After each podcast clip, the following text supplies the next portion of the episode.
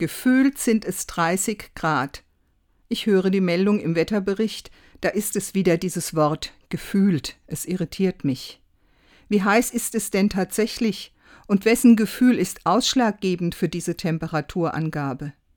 Im meteorologischen Bereich ist so eine gefühlte Nachricht noch nachvollziehbar, denn der deutsche Wetterdienst stellt entsprechende Berechnungen an.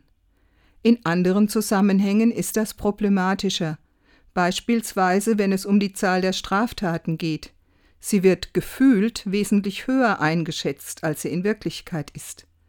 Ebenso ist das mit der gefühlten und der tatsächlichen Inflation.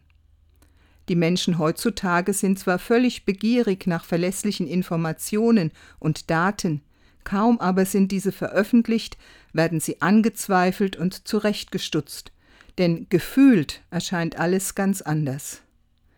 Das ist eine bedenkliche Entwicklung, denn diese Gefühle sind subjektiv und meistens eher von negativen Annahmen bestimmt. Das macht unzufrieden, pessimistisch und ermutigt nicht bei der Entwicklung zum Guten hin mitzumachen. Wer aber kritisch bleibt und auch objektivem Wissen Glauben schenkt, wird es schnell bemerken, die Welt ist besser, als sie sich anfühlt.